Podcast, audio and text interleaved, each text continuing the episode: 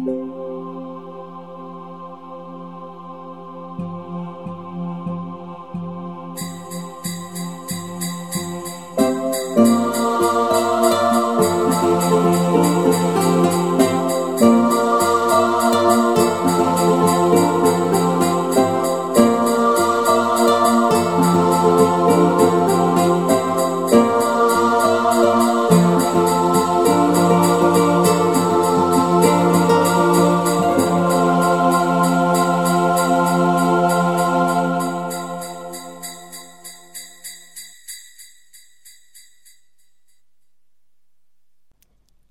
Fuchsbau im Fadenkreuz Frau Igel, die sich immer über lieben Besuch freute, hatte sofort zugestimmt, dass Weißohr bei ihnen im Igelhaus bleiben durfte.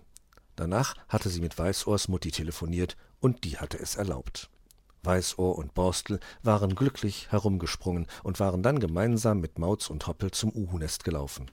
Onkel Uhu hatte sich sehr gefreut, dass die Kinderchen ihr Wissen über die Milchstraße erweitern wollten, wie sie ihm erklärt hatten. Lernwillige Kinder musste man in ihrem Drang nach neuem Wissen stets bestärken. Als guter Pädagoge wusste er das, und so erreichten die vier vermeintlichen Sternengucker am frühen Abend des 5. Dezember die Märchenwaldsternwarte Wisst ihr, als ich vorhin noch einmal um den Fuchsbau herumgeschlichen bin, ist mein Onkel Fuchs richtig ungeduldig gewesen.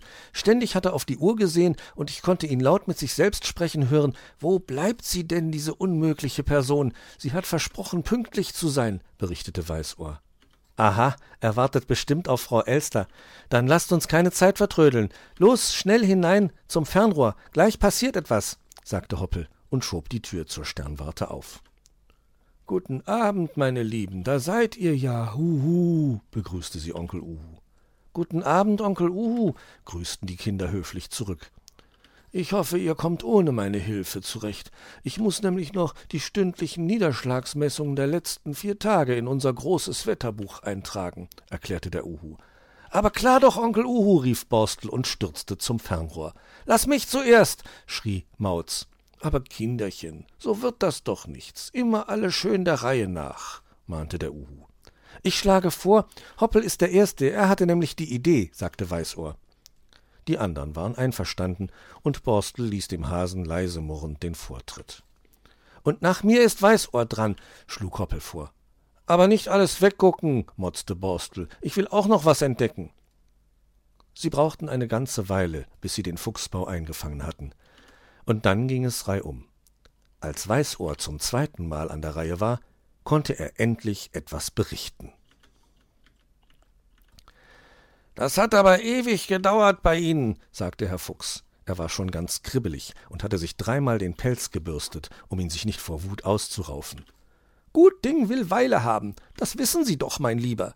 Ich habe uns schließlich auch etwas ganz Wichtiges mitgebracht. Sehen Sie mal, hier habe ich unsere Berufsbekleidung erklärte die Elster und zog zwei rote Nikolausmützen und zwei weiße Bärte aus ihrer Tasche. Herr Fuchs stutzte. Was? Das soll ich anziehen? Sind Sie nun ein Hilfsnikolaus oder nur ein Geschenkefuchs? konterte die Elster.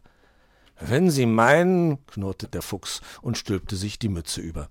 Ja, das meine ich. Und wie ich sehe, steht Ihnen die Mütze ausgezeichnet, erwiderte Frau Elster. Aber dieser dumme Bart kratzt, beschwerte er sich. Dann wissen Sie jetzt, wie es dem armen Nikolaus geht, wenn er unsere Stiefel befüllt. Aber noch nie haben wir ihn sagen hören, dieser dumme Bart kratzt, entgegnete die Elster. Schneebruch und Graupelgewitter. Ich habe den Nikolaus noch nie irgendetwas sagen hören. Aber ich sage Ihnen eins, ich gehe ohne Bart, beschloss der Fuchs. Ach, stellen Sie sich nicht so an, sagte die Elster. Herr Fuchs warf seinen Bart demonstrativ im hohen Bogen hinter sich. Dann sind Sie nur ein Geschenkefuchs mit Mütze, spottete die Elster, die sich ihren Bart schon unter den Schnabel geklebt hatte. Ach du vergorener Stollenteig, das wird mir langsam zu dumm mit Ihnen heute Abend. Also gut, Sie haben gewonnen, ich lege den Bart an, aber ich sage Ihnen, er kratzt, gab der Fuchs nach. Dann gingen sie zum Schuppen. Herr Fuchs öffnete die Tür und klemmte sie fest, so dass sie der Wind nicht wieder zuwerfen konnte. Nun schieben Sie, meine Liebe, forderte er die Elster auf. Das mache ich doch schon. Sie müssen ein bisschen kräftiger ziehen, erwiderte sie. Na, das kann ja heiter werden, murrte Herr Fuchs. Na, los doch, feuerte Frau Elster ihn an. Dann war der Schlitten endlich vor der Tür. Na, wenigstens liegt genug Schnee. Dann müsste es hier draußen etwas leichter gehen. Es sei denn, Sie setzen sich als zusätzliches Geschenk obendrauf, sagte Herr Fuchs, knipste seine Taschenlampe an, und dann zogen sie los. Als sie ein Stück des Weges gegangen waren, blieb er plötzlich stehen. Was ist, mein Lieber? Haben Sie etwas vergessen? fragte die Elster beunruhigt. Vergessen? Nee, vergessen habe ich nichts. Im Gegenteil, mir ist gerade etwas eingefallen. Hören Sie mal zu. Und schon begann er zu singen. Ich bin ein Nikolaus, ich bin ein Nikolaus, ich ziehe heut von Haus zu Haus und teile die Geschenke aus. Ich bin ein Nikolaus. Das haben Sie schön gesungen, aber eine Sache ist Ihnen dabei wohl entgangen. Ich bin auch ein Nikolaus, und da möchte ich in Ihrem Lied nicht fehlen, meinte die Elster. Na gut, Elsterchen, dann nehme ich eben eine kleine Änderung vor, und Sie können mit mir gemeinsam singen. Wir zwei sind Nikolaus, wir zwei sind Nikolaus, wir ziehen heut von Haus zu Haus und teilen die Geschenke aus. Wir zwei sind Nikolaus. Sie schlagen tatsächlich den Weg Richtung Zauberwald ein, miau, flüsterte Maus aufgeregt. Mein Onkel Fuchs und die Frau Elster als Hilfsnikolause, lachte Weißohr. Sogar die richtige Arbeitskleidung haben sie an, amüsierte sich Hoppel. Borstel sah gerade durch das Fernrohr. Jetzt versucht Herr Fuchs den Schlitten gerade zwischen zwei Tannen hindurchzuziehen. Die stehen aber dicht zusammen. Oh, das ist doch bestimmt zu eng. Der Schlitten wird stecken bleiben. Frau Elster, wir stecken fest, schimpfte Herr Fuchs. Was kann ich dafür, wenn Sie den Schlitten durch die beiden Tannen ziehen müssen? erwiderte die Elster gelassen. Sie hätten mir sagen müssen, dass wir zu breit sind, maulte der Fuchs. Ob ich Ihnen das nun sage oder ob Sie es jetzt selber gemerkt haben, was macht das für einen Unterschied? Hätten Sie es mir gesagt, hätte ich einen anderen Weg gesucht, entgegnete der Fuchs. Als ob Sie auf mich gehört hätten, gab die Elster zurück.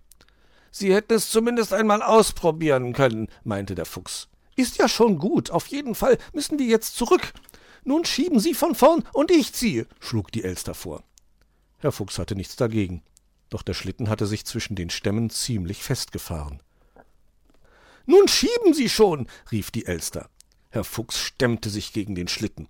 Mistelzweig und Filzstiefel, ist das wieder eine Wirtschaft mit Ihnen heute Abend? meckerte der Fuchs und keuchte vor Anstrengung. Da gab es plötzlich einen Ruck. Die Elster fiel nach hinten, die Geschenke vom Schlitten und eine Ladung Schnee aus den Zweigen der Tannen fiel über allem herunter. Ach du dicker Schneeball, das hat mir gerade noch gefehlt. Nun muss ich den ganzen Kram hier allein wieder aufladen. Ja, Frau Elster hat sich offenbar aus dem Staub gemacht, als alles vom Schlitten gerutscht ist. Etwas anderes habe ich auch nicht von dieser Person erwartet stöhnte Herr Fuchs. Nun helfen Sie mir doch endlich und stehen Sie nicht herum und halten einen Vortrag, hörte er da plötzlich die Elster dumpf unter dem Schnee zetern. Onkel Uhu, Onkel Uhu, rief Borstel. Na, mein Kleiner, was hast du denn entdeckt? Etwa den großen Bären? fragte der Uhu und lief zu den Kindern hinüber. Den Bären habe ich gerade nicht gesehen. Nein, wirklich nicht. Aber den Fuchs, erklärte Borstel. Einen Fuchs gibt es nicht an unserem Nachthimmel, meinte der Uhu. Dann sah er verwundert auf das Fernrohr. Es war so überhaupt nicht auf Nachthimmel eingestellt. Onkel Uhu, sehen Sie doch selbst, ich glaube, der Herr Fuchs braucht ganz dringend unsere Hilfe, erklärte Borstel. Onkel Uhu sah durchs Fernrohr und sah, wie Herr Fuchs nach der Elster und den Geschenken grub das ist ganz in unserer Nähe.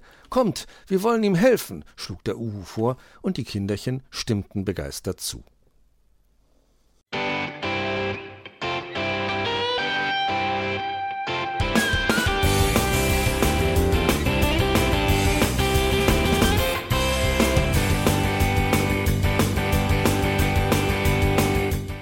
Das war Irgendwasser von Blinzeln.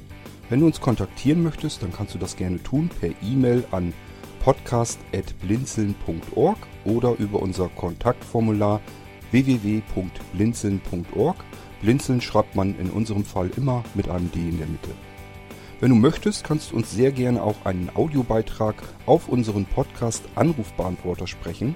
Der hat in Deutschland die Telefonnummer 05165 439 461. Und wenn du uns aus dem Ausland anrufen möchtest, dann ersetze einfach die erste 0 gegen die 0049 für Deutschland. Wir bedanken uns für dein Interesse und freuen uns schon darauf, wenn du auch beim nächsten Mal wieder mit dabei bist.